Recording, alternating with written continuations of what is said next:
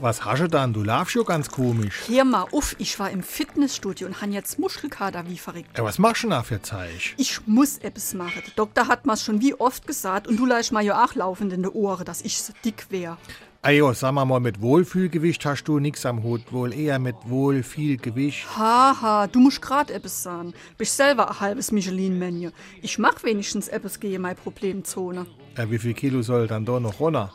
50 Kilo wäre schon gut, 25 noch besser. Oh je, und das jetzt, wo die Schwenkersaison wieder losgeht. Ich meine, da ist der Wunsch Vater des Gedankens. SR3. Warum wir so reden. Wie man schwätze. Wenn aus einer persönlichen Idealvorstellung Wirklichkeit werden soll, ist schnell die Rede von der Redensart Der Wunsch ist Vater des Gedankens. Diese Redensart stammt aus England. Dort heißt sie The wish was father to the thought. und hat ihren Ursprung bei William Shakespeare in dessen Drama Heinrich IV.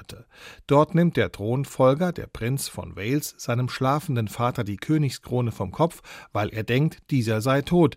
Doch der König schlägt unvermittelt die Augen auf und sagt, Dein Wunsch war Vater des Gedankens. Das ist lange, lange her. Heinrich IV. lebte im 14. Jahrhundert. Shakespeare dichtete das Drama 1597. Wie wohl heute die Queen reagieren würde, wenn ihr Prinz Charles, der sich ja ebenfalls Prince of Wales nennen darf, die Krone von ihrem grauen Haupt nehmen würde?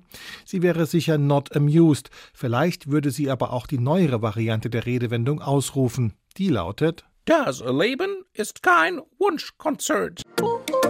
SR3.